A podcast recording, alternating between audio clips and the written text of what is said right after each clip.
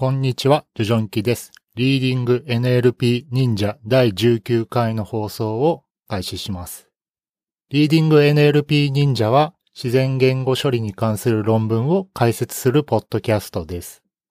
今日紹介する論文は、えー Google の、えー EMNLP2018 デモペーパーでアクセプトされた Sentence Piece A Simple and Language Independent Subword Tokenizer and de Tokenizer for Neural Text Processing ということで、えっと、センテンスピース、もうすでに結構前からもう出ているんですけど、この論文ですね。えーセンテンスピース自体はもう1年とか2年前ぐらいに出てて、この論文も、まあ、EMNLP2018 なので、まあ、もう去年中頃ぐらいに終わったものなんですけど、まあちょっと興味が湧いてたので、まあ、えっと、最近の論文というよりは、まあちょっと前の面白い論文ということで、えー今日はこれを読んでみたいと思います。えー今日紹介する論文は github.com スラッシュジョジョンキアーカイブノーツの、えー、一周の186番に載せてあります。では早速概要に入っていきます。まあ、センテンスピースも結構有名なのでご存知の方も多いのかなっていうのと、あと、キーターで、えっと、工藤さんですね、えーの、えー解説、まあ、本人の解説があるので、まあ、大体のことは正直そこを見てしまえば、まあ、分かってしまうんですけど、まあ、せっかくなので、まあ、論文も読んでみて、まあ、どんなこと書いてんのかなっていうのを見てみました。えーでは、概要を説明します。えーセンテンスピースっていうのは、えー言語に依存しない、えーサブワードによるトークナイザー、デトークナイザー、えー日本語だとトークン化、脱トークン化っていうんですかね。えーの、えーまあ、ライブラリというか、えーまあ、手法の提案になっています。で、サブワードって何なのかっていうと、まあ、えっ、と、まあ、単語とか、えー普通、えーディープラーニングとかだと、まあ、単語区切り、えーで区切って、まあ、それをニューラルネットに入れてとか、まあ、やるんですけど、その単語っていうのは、まあ、基本的にその、まあ、人がわかる単語というか、まあ、文法上の本当の語彙みたいなところで、えー区切るのが、まあ、一般的なんですけど、サブワードっていうのは、まあ、えっと、そういったものを見るんじゃなくて、さらにその単語を、まあ、えー細かく、えー区切っていってあげると。で、サブワードのアイデアっていうのは、えっと、キータの工藤さんの言葉を引用すると、えー低頻度語は文字や部分文字列にフォールバックしようっていうものですね。要は低、えー普通に語彙で区切ってしまうと、まあ、えっと、高頻度の語と、まあ、1回とか2回しか出てこない、えー単語っていうのもあるわけで、それらをまあ、同列に扱ってしまうと。で、まあ、そうすると、まあ、道語とかも出てくるたびに、まあ、その1回しか使われないんだけど、まあ、語彙サイズまた増やすか、みたいな風になってしまうっていう問題が、まあ、基本的にあるんですけど、まあ、そういった低頻度語とかを、まあ、真面目に扱いたくないので、まあ、部分文字列に、まあ、区切ってしまうことで、まあ、実質、えー道語っていうのが、まあ、えほぼないような、え世界に持ってくると。え語彙、語彙、え普通の、えまあ、文法的な語彙で考えるんじゃなくて、まあ、それをさらに、え低頻度語だったら、まあ、細かく区切って、えトークン数、えっていうところで、まあ、語彙数ではなくても、トークン数で、え分割を進めていくっていうような、えものになります。で、正直僕もサブワードの元論文とか読んでいないので、まあ、えまあ、今回この論文を機に、まあ、後で読もうかなと思っています。で、えーサブワード自体は、まあ、センテンスピースのオリジナルではなくて、センテンスピースも、えっと、サブワードをベースとした、えーもの、トークナイザー、またデトーカナイザーになっています。じゃあ何がセンテンスピース違うのっていうところで、まあ、既存のサブワードの手法って、そのサブワード、まあ、分割を先に学習しないといけないんですけど、えその学習をする際の入力データは、え事前にトークン化された単語データを想定しているらしいんですね。で、まあ、英語とか、まあ、ヨーロッパ系の言語とかだと、まあ、スペース区切りとかになっているので、まあ、その辺はまあ、そんなに難しくないんだと思うんですけど、まあ、日本語とか、まあ、チャイ語とかって、まあ、スペースないですよねっていうので、まあ、メカブなりなんなりを使って、まあ、最初にその単語区切りみたいなのを、えー学習しないといけないんですね。そのサブワードの分割のために。でもそれってそのメカブとか、えーその中国だ、中国語だったら中国語の、まあ解析機とか、えーを使わないといけないので、まあその言語の、言語に依存した何らかのツールが、まあ必要になってしまうっていうところなんですけど、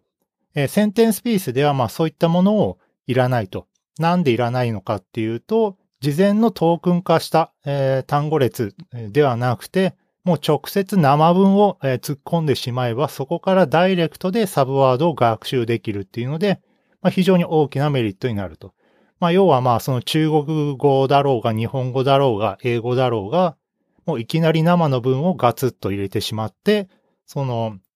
各言語でどういった区切りがあるかとか、えー、そういった知識とか、え、他のツールとかいらないよっていうところで、まあ非常にすごいメリットがあるっていうのがこのセンテンスピースになっています。なので普通、えー、ニューラルネットでまあ NLP やろうとすると、まあ日本語とかだったらなんかまあメカブとか使って、えー、分かち書き作って、えー、それをまあワードトゥーベックに入れてとかをやるのがまあ普通なんですけど、センテンスピースの場合は、え、もういきなり生文を入れられるので、まあ本当の意味でエンドトゥーエンド実現できるよって書いてます。で、えー、今回この論文では、えー、評価として、えー、日、日本語と英語の、えー、翻訳、えー、コーパスを使ってセンテンスピースを、えー、まあブルースコア、えー、と、えー、速度ですね、えー、実行速度で比較しています。で、この論文自体はまあデモペーパーで、えっ、と、技術的な、えー、アルゴリズムとか、えー、その辺の説明が詳しくあるというよりは、まあデザインポリシーとかを、まあ、えー、説明しているような論文になっていました。はい、えー、概要はちょっと長かったんですけど、イントロに入っていきます。まず DNN っていうのは、まあ NLP でも大きなインパクトをまあ与えてますよね、と。で、おそらく一番成功して、まあ人気があるのって、えー、NMT、ニューラルマシントランスレーション、まあ機械翻訳ですね。が、まあ、えー、おそらく一番メジャーで多分一番成功している、まあ NLP の中では一番成功しているタスクだと思います。で、こういったものは、まあ簡単な割とエンドトゥエンドで実現できちゃってますよねっていうのがあると。で、まあネットワークはまあ簡単なんだけど、えー、実は、えー、言語依存で、えー、事前事後処理っていうのが必要になってくると。要は、まあ、コーパスがあって、それをニューラルネットワークに入れる前に、えー、トーカナイズをして、ニューラルネットワークから出てきた単語を、え、事後の、デトーカナイズ、まあ、そのトークンをつなげてあげる処理、が必要になってくると。で、そのつなげ方って、まあ、英語とか日本語だったら、まあ、それぞれの言語ごとに、必要なものが異なってきますよね。まあ、例えば英語だったら単語間は、まあ、基本的にまあスペースで合わせてあげて、日本語だったらまあ基本スペースないからそのままくっつけてあげてとか、えー、のがあると。で、えー、これまでどうしているかっていうと、論文だとまあ統計的機械、伝統的なまあ統計的機械翻訳で利用されているまあモーゼ、えー、っていうライブラリがあるようなんですけど、まあみんなこれを使っていると。で、えー、ただ、えー、これは言語依存のルールで、まあ、メンテされているらしいんですね。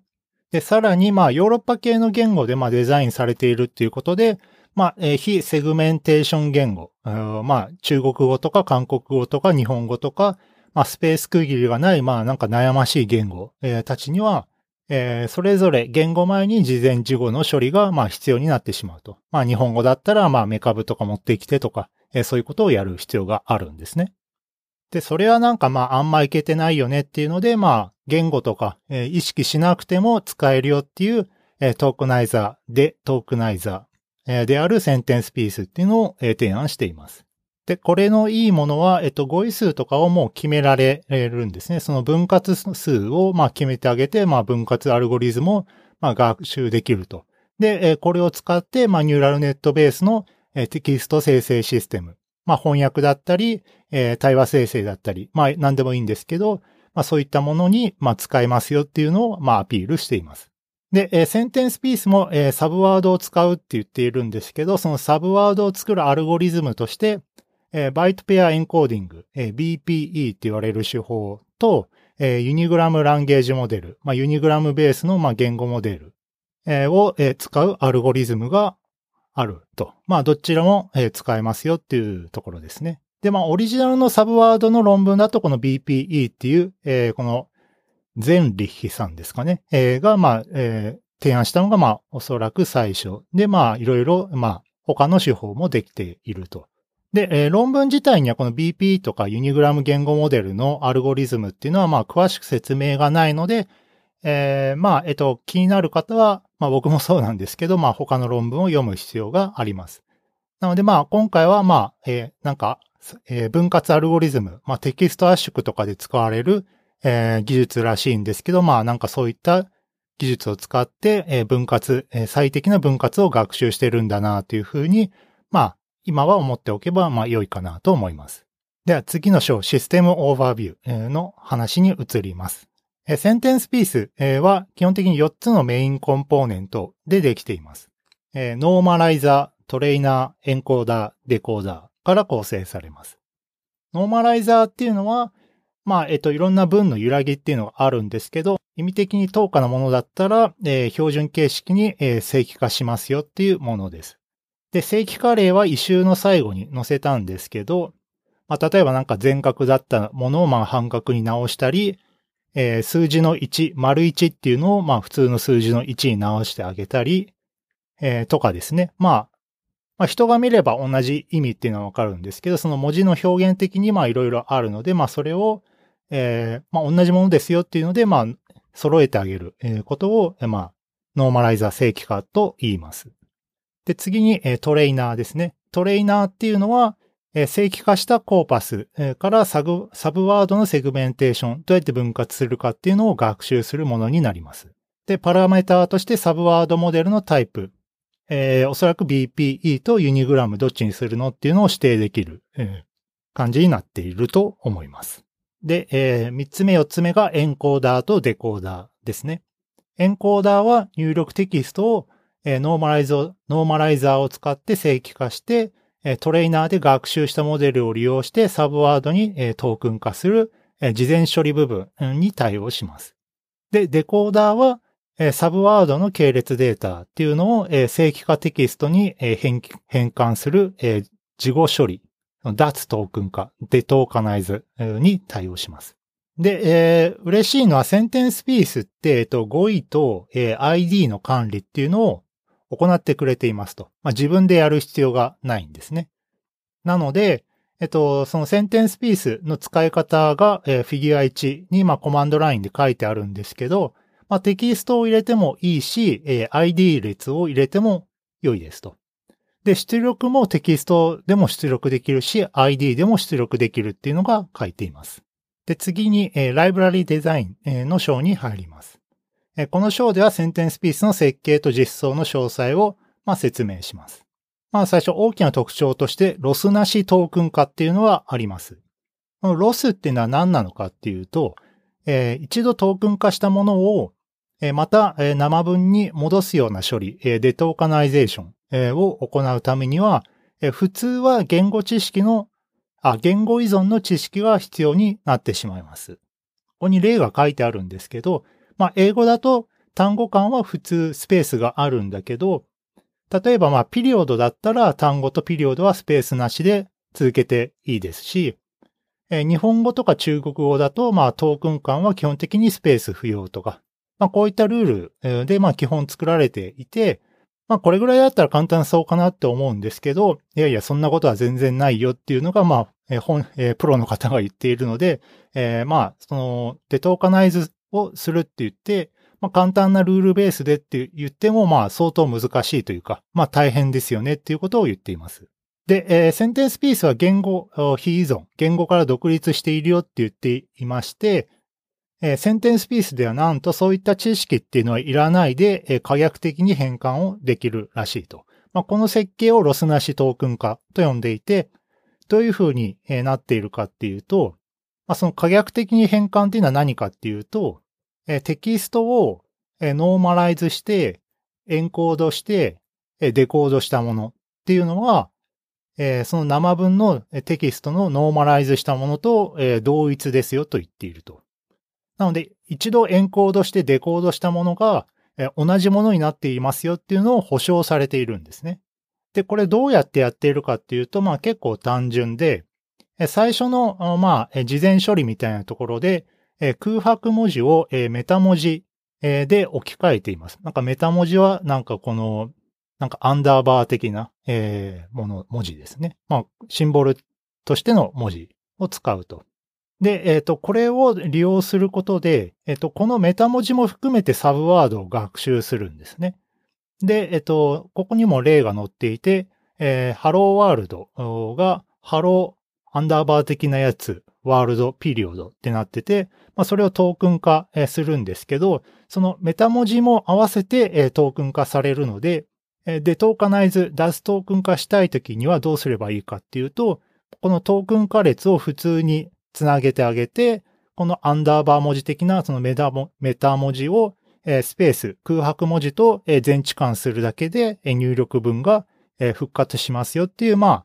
聞いてみてしまえば、まあ非常に単純なものになっています。なので、 detokenize するときも、単純にできるので、まあ、非常に使い勝手が、いいライブラリになっているっていうのがわかります。で、次は、効率的な subword 学習とセグメンテーションっていう章になっていて、冒頭に少し言いましたけど、既存の subword 分割ツール、っていうのは、事前にトークン化されているデータを用いてセグメンテーションを学習しますと。なので、まあ、事前にトークン化されたところからスタートしているので、そのロスなしトークン化、そのトークン化する前の情報っていうのがまあ欠落してしまっているので、まあそのロスなしで復帰するのはまあ難しいっていうのを言っていますと。で、さらにセンテンスピースでは言語非依存にしたいので、その事前のトークン化っていうのを、えー、あんまり考えたくないと。その日本語だったらメカブ使ってとかを、まあやりたくないですよねっていうところからスタートしていますと。で、センテンスピースでは、えー、どうなっているかっていうと、まあ、えー、いくつか早いアルゴリズムを採用しているらしいと。で、普通、えー、BPE、Byte Pair Encoding では、長さ N の入力分を入れてあげると、オーダーの N 事乗と計算コストが高いと。で、そのため、まあ、既存研究だと、まあ、これはやってられんよねっていうので、まあ、事前にトークン化しているらしいんですね。ただ、センテンスピースでは、えー、バイナリーヒープを使って、えー、計算量はオーダーの N ログ N ってなっているので、まあ、十分使えるえ計算量になっていると。で、これによって、え大規模な、え生文、え tokenize していない文から、直接分割を学習できてしまうらしいと。で、さらに、 unigram モデルだと学習とセグメンテーションは、まあ、入力データに比例するっていうので、まあ、どっちも、まあ、全然使える領域だよねっていうふうに言っています。で、気になるのは、このセグメンテーションをどうやるのっていうところなんですけど、まあ、これに関しては、特に書いていないので、まあ、別論文を見てねっていう感じ。なので、まあ、この論文を読む感じは、まあ、なんか早い、えー、いい感じのアルゴリズムを採用して分割したんですねっていうぐらいの認識で良いかなと思います。ちょっとサブワード分割は気になるので、えっ、ー、と、僕も他の論文を読んでみようかなと思います。はい。えー、話は戻って次に5位の ID の管理。で、先ほどちょっと言ったかもしれないんですけど、このセンテンスピースっていうのは、その単語語彙と ID のマッピングっていうのを管理してくれていて、その単語から、あ、語彙から ID、ID から語彙、両方向でまあ管理してくれると。普通この辺ってまあ、開発者が自分で管理するんですけど、センテンスピースの場合はその辺を指定しなくていいと。で、さらに、えっと、センテンスピースだと、あらかじめ語彙数っていうのを学習時に指定できます。この語彙数に応じて、そのサブワード分割が、まあ、その語彙数分だけ、えー、分割してくれるようなアルゴリズムとして動きます。で、まあ、あと特別なシンボルっていうのもあって、どんなものかっていうと、アンノーンと、えー、文の始め終わりの BOS、EOS とパディングのパッドが、まあ、4つあって、えー、さらに、えー、カスタムのシンボルとして、え、例えばマルチ言語モデルにおける、え言語インジケーターえー、2JA、2DE って書いてますけど、まあ、ここ日本語、ここドイツ語みたいなものが、まあ、埋め込めるのかな。まあ、よくわかんないんですけど、まあ、そういった特別なシンボル。まあ、一般的なものですよね。えアンノーンとか、え文終わりとかパディングとかって、まあこれまでは普通開発者が自分で定義して、まあいちいち入れてみたいなことをやってたんですけど、まあその辺も勝手にやってくれると。まあ嬉しい感じですね。で次に、えー、文字正規化のカスタマイズ。え、まずこのセンテンスピース前提として正規化した文を入れないといけないと。で、え、文字には基本揺らぎがあるので、最初に正規化することっていうのが、まあ基本的には、基本的にはというか、まあマストになっています。で、一般的には NFC とか NFKC っていう、まあ、えツールがあるらしくて、まあ、それが NLP でよく使われています。で、センテンスピースだと、この NFKC っていうのを使って正規化しています。でえ、正規化ルールっていうのは、えっと、TSV ファイルで管理されていてえ、センテンスピースが使っているデフォルトの正規化ルールっていうのもパッケージに含まれています。で、センテンスピースっていうのはオープンソースで普通に GitHub もあるので、まあそれを自分で確認もできますし、えー、この辺変えたいなっていうので、まあカスタムするっていったことも可能になっているみたいです。まあ普通にタブファイルになっていて、まあ、まあ一行追加するしないとかそういったことがまあ簡単にできそうな感じに見えます。で、次、セルフコンテインドモデル。えー、まあちょっと日本語がわかんなかったので、まあ英語をそのままにしてますけど、これ結構嬉しいのかなと思っていて、まあ、えっと前提として、まあ機械翻訳モデルとか、まあ他のモデルとかもそうなんですけど、まあ、追試できるように、まあ、モデルとかアルゴリズムっていうのは公開しているんですけど、なんか、そのわずかなパラメーターの違いによって、ブルーのスコアっていうのが大きく変わる可能性が、えー、あるんですね。で、えっ、ー、と、モーゼとかそういったみんなが使っているようなツールに対しても、そのパラメーターを全部公開してくれないと、完全な再現っていうのが、まあ、なかなか難しいらしいと。で、また、その NFKC、さっきの正規化ツールとかもユニコードのバージョンによって異なる結果を生成する可能性があるらしいんですね。で、えー、この SentencePiece、その辺も実はケアしてくれていて、そういった再現性をちゃんと確保しようっていうので、そのモデルっていうのはルールとかパラメーターを、えー、モデル内に埋め込みで、えー、持っています。そのパラメーターとかを外部じゃなくてモデル内に取り込んでくれたおかげで、他の人が同じことを再現しようとした際も、そのモデルを基本的に持ってくれば、そのコンフィグ的なことが全部中に入っているので、まあ、非常に扱いが楽っていうのがあります。これはなかなか、えっと、今まで、えー、知らなかったというか、なんかあんまりないような発想で、まあ普通はその、モデルはあって、パラメータは、まあなんか外から渡すような感じになっているのが、もうモデルの中に入っているので、まあ、非常に便利、えー、なのかなと思います。で、まあ、あと細かいんですけど、そのどうやって保存しているかっていうところで、プロトコルバッファーっていう、まあ、Google が開発しているスキーマ言語っていうのが、まあ、あるらしくて、まあ、それで、まあ、えー、安全に構造データっていうのをシリアライズしているみたいです。えー、次、 on-the-fly 処理のための API。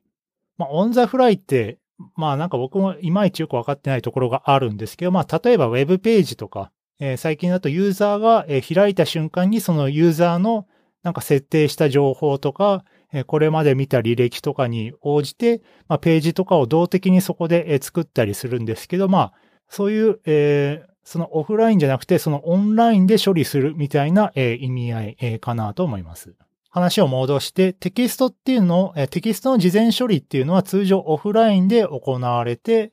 例えば NMT の学習とかだと生文っていうのはあらかじめ ID の時系列データとして事前に前処理しておかないといけないと。論文ではこのようなオフライン事前処理は2つ問題があると言っています。まず1つに、スタンドアロンツールはユーザーが利用する機械翻訳アプリには直接統合されない二つ目、オフライン事前処理はサブテンス、サブセンテンスレベルのデータ拡張やノイズ注入を困難にすると。で、えー、ここ理解が合っているかちょっとやや不安なんですけど、まあ一つ目はそういったそのテキストの事前処理とか、えー、何らかのツール、まあメカブとか何でもいいんですけど、そういったツールを、えー、デプロイした先のアプリの中で組み込むっていうのは、まあなかなか難しい、えー、っていうところがあるらしいと。で、二つ目はデータ拡張とかノイズ注入って言ってるので、まあ、ロバスト性とか accuracy を上げてあげようっていう話を、えー、オフライン処理だと、まあ難しいよね、みたいなことが書いていますと。で、えっと、事前、既存研究的には、えー、文の内部表現をランダムに変更する、えー、入力文への、ノイズ混入、注入の研究はいくつかあります。まず一つ目が、えー、NMT 学習中にランダムにサブワード分割を変更するサブワード生息化、えー、サブワードレギュラリゼーションっていうのが、えー、工藤さんが書いた論文であります。で、二つ目のタイプとしては、シーケンス2シーケンスタイプの、デノイジングオートエンコーダー、まあ、ノイズを取り除くオートエンコーダーですね。これはどういったものかっていうと、入力文の単語順序をランダムに変更して、元の文を復元できるようにすると。まあ、最初の入力文の、合意の順序をぐちゃぐちゃにしても、ちゃんと元の文を復元できるようにするっていうのをやっていると。まあ、これによって、まあ、ロバスト性とかを上げているような研究があるみたいですと。で、オフライン事前処理においては、このような動的サンプリングとかノイズチューニングは難しいよねっていう話をしています。で、えー、センテンスピースでは、えー、オフライン事前処理のためのスタンドアローンのコマンドラインのツールの提供だけじゃなくて、on-the-fly 処理のための C++、Python、TensorFlow のライブラリも提供しています。まあ、このオフラインとオンラインの違いがいまいちよくわかっていないんですけど、まあ、オフラインだと、まあ、えー、この SentencePiece の、えー、まあ、組み込みのコマンドラインのツールっていうところと、 on-the-fly 処理って言ってるのは、まあ、展開先の、えー、コード、まあ、C プラだったり、Python だったり、TensorFlow とか、まあ、実際に動いて、まあ、動いているようなアプリがいるところでも使える、まあ、ライブラリっていう意味で、まあ、 on-the-fly って言っているんだと思います。なので、えっと、この on-the-fly 処理って言ってるのは、その実際にユーザーがなんかテキストを入れたりしたときに、即座に動くようなところで使われるようなものです。で、論文にフィギュア3から5に C プラ、Python、TensorFlow のセンテンスピースの使い方、サンプルコードみたいなものが書いてあります。まあ全部10行ぐらいになっていて、まあ非常に直感的に読めるコードになっていて、なんかすぐにでも使いたくなるぐらいの、簡潔さになっています。で、またフィギュア6、サブワード生息化、サブワードレギュラリゼーション、の、サンプルっていうのも載っていて、ユニグラム言語モデルに従ってサンプルされて異なるトークン化列っていうのを出力しているようで、その同じ文を与えてもそのサブワードの分割っていうのが毎度異なるっていうのが、フィギュア6から確認できます。まあ、これについてはまあ、これだけしか書いてないので、まあ、えー、工藤さんのその元の論文を見てくださいっていう感じかなと思います。では、実験をしていきます。実験では、英語と日本語の翻訳タスク、京都フリートランスレーションタスク、KFTT っていうコーパスを使っています。これはまあ Wikipedia をベースにしているみたいで、学習 development テストは 440K。なんでまあ44万分で、 development とテストは、えー、1000ぐらいと。で、え、翻訳システムは GNMT っていう、えー、2016年の、え、論文を使っています。で、いくつか、え、比較手法を利用していて、まあ、要は、え、NMT のえシステムは一つなんだけど、その前の、え、事前処理部分ですね。え、それをいろいろ変えていきますと。で、えー、比較手法は、まず最初は、えー、ブルーのケースセンシティブブルースコアっていう、まあ、まあ、ブルースコアだと思うんですけど、まあ、を使いますと。で、どういった手法を比較しているかっていうと、まあ、まず最初にワードモデル。まあ、これベースラインですけど、えー、サブワードを使わないモデルですね。で、サブワードを使わないので、一般的な研究のように、えー、トーカナイズを、えー、使うと。で、英語は、えー、 Moses、日本語は、えー、 KyTea。これ僕、カイティってずっと読んでたんですけど、なんか、えー、知る人ぞ、えー、知る人が、まあ、読むと、えー、キューティー、KYTEA なんですけど、キューティーと言うらしいと。ちょっと違ったらコメントください。で、 word モデルで次に、えー、 SentencePiece の事前トークン化ありモデルですね。で、 SentencePiece 本当は事前トークン化いらないんですけど、まあ、あえて事前トークンにしたやつをサブワードに分割するようなモデルです。で、今回このセンテンスピースと比較する手法として、サブワード NMT っていう、まあ、サブワードを最初に提案した人のモデルですかね、えー、を比較に使っているので、まあ、その人の設定と同じになります。で、ここでも事前トークン化は英語はモーゼ、日本語は Qt を利用と。で、最後のモデルはセンテンスピースに、え、事前トークン化をしないと。要は、え、生文を直接、え、突っ込む形式の手法ですね。で、結果がテーブル1に載っています。で、テーブル1では、えー、いろんな設定が載っていて、まず日本語から英語、英語から日本語の設定があると。で、さらに、えー、ワードモデル、サブワードを使わない手法とセンテンスピースを、えー、使う手法。で、センテンスピースも、えー、プレトークン化ありとなしで分けています。まあ、テーブル1を見ると、えっと、ソースとターゲットで、えー、単語モデルとセンテンスピースを使い分けている設定もあるんですけど、まあ、論文の中で触れられないので、まあ、それはちょっと、えー、無視します。で、結果どうだったかっていうと、センテンスピースを使ったサブワード分割は、一貫してワードモデル、ベースラインよりも高いブルースコアっていうのが確認できます。で、また、えー、 Sentence、SentencePiece に、えー、わざわざ事前トークン化してあげたものがあったと思うんですけど、えー、その事前トークン化によって、えー、 BLEU スコアがさらに上がるとは、えー、限りませんでしたと。日本語から英語の翻訳では、微妙に上がっていますと。ただまあ、まあ誤差の範囲かなぐらい。で、英語から日本語に至っては事前トークン化したことによって、性能が落ちてしまっているっていうのが確認できます。他には、 SentencePiece を日本語に適用した場合と、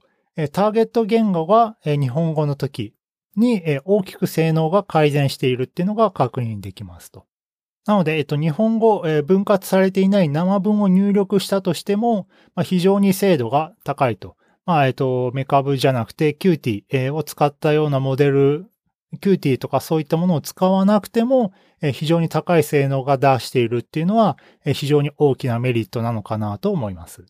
で、次の評価として、セグメンテーションのパフォーマンス、まあ、速度ですね、を、テーブル2に評価しています。ここでもいろいろ比較していて、まず、サブワードとサブワード NMT と SentencePiece の2つのモデルに対して、セグメンテーションの学習と実際の、セグメンテーションの時間、を、比較しています。で、ちょっとこの章は、えっと、数値とかが合っていないような気がしていて、ちょっと解釈が間違えているかもしれないんですけど、まあ大体のことを言うと、まず SentencePiece、えー、事前トークン化なし、まあ、えー、生入力、生日本語文を入れると大きな改善を見せたと。例えば、セグメンテーションでサグワード NMT、えー、事前トークン化なしを日本語でやると、えー、KFTT のコーパスを全部処理するのに216秒かかっていると。で、一方、センテンスピースはどれぐらいの時間がかかっているかっていうと、5.9秒しかかかっていないと。なので、まあ、3、40倍ぐらい、えー、早い、えー、結果になっていて、まあ、非常に、えー、使いたいというか、まあ、高速なものになっていまして、まあ、実際にそのサービスデプロイしたところでの、まあ、いわゆるオンザフライ処理に対しても、十分使える速度になっていそうと。速度は書いてあって、センテンスピース、英語だと1秒間に2万1000の分。日本語だと7万4000の分が処理できると。まあ驚きなのは日本語の方が3倍ぐらい早いっていうのはちょっと驚きでした。なのでまあオンザフライでも十分に使えますよねっていうことは書いてあります。で、早いのに対してさらに、えっと、事前トークン化っていうのがいらないので、その事前トークン化する時間っていうのも考える必要がないですし、事前トークン化するツールっていうのも用意することがないっていうので、まあ割といいこと尽くしな結果になっているのかなと思います。はい、えー、まとめです。今回はニューラルテキスト処理のためのサブワードのトーカナイザー、デトーカナイザーであるセンテンスピースっていうのを説明しました。センテンスピースっていうのは直接生の文、トーカナイズしていない文を食わせることができて、それが直接 ID 列に変換されて、まあ、その ID とか合意の管理もしてくれると。で、直接生の文を入れれることができるので、言語にも依存しません。日本語だろうが英語だろうが、そのトーカナイズのルールみたいなものは特に外部知識として不要になっています。で、面白いのが、モデルファイルの中に分割のためのパラメーターとか、そういったものが含まれているので、え、他の人が実験しようとした時にも、え、同じ結果が、え、簡単に再現できるように作られています。で、また、ロスなしトークン化っていうのも、え、実現していて、そのデトーカナイズするときにも、え、入力文と同じ文を復元できるように、え、うまい感じに設計されていました。はい、コメントです。で、このサブワードっていうのは、まあ、そもそも、えー、面白いアイデアになっていて、まあ、この、えー、部分文字列に分割することで、えー、道語に対する恐怖っていうのが、まあ、あんまりなくなると。まあ、実質、まあ、道語っていうのが、まあ、なくなるような世界になるので、まあ、非常に今、えー、大合意とか、どんどんなっていくので、こういったサブワードっていうのは非常に大きな、えー、メリットなのかなと思います。で、サブワードを使うにあたって、えこれまでは、え事前にトークン化する必要があるんだけど、まあ、日本語のようにそのトークン化っていうのが、まあ、なかなか難しいようなモデルにおいても、センテンスピースっていうのは、そんなの関係なく、え使えるので、まあ、バートとかでも、え最近、センテンスピースを使って学習したモデルとか、まあ、公開されていますけど、まあ、そのあたりで非常に、そのあたりでというか、まあ、日本語とか、そういったものでも非常に使い勝手がいいと。さらに、高速に動くっていうのはなかなかいい、ものだなと思いました。で、まあ、この著者はまあ日本人ということで、やっぱその、普通その海外の論文とかだと、その、トーカナイザーを真面目に扱っているっていうのはなんかあんまない気がしていて、その日本語とかだと難しいんですけど、まあやっぱり日本人、日本語まあマイノリティなんですけど、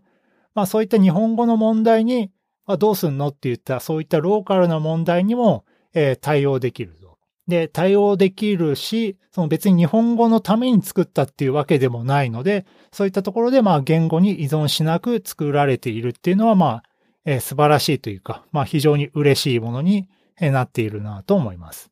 で、えっ、ー、と、この論文自体非常に面白かったんですけど、まあ細かいアルゴリズムの紹介とかはなかったので、まあ関連研究とかソースコードを追って、どうやってそのうまい分割っていうのを学習しているのかとかを、まあ、ちょっとアルゴリズム的に気になったなっていうのがあるので、まあ、そこは、えー、おいおい見ていきたいなと思います。はい。えー、今日は、えー、EMNLP2018 の、えー、デモペーパーである、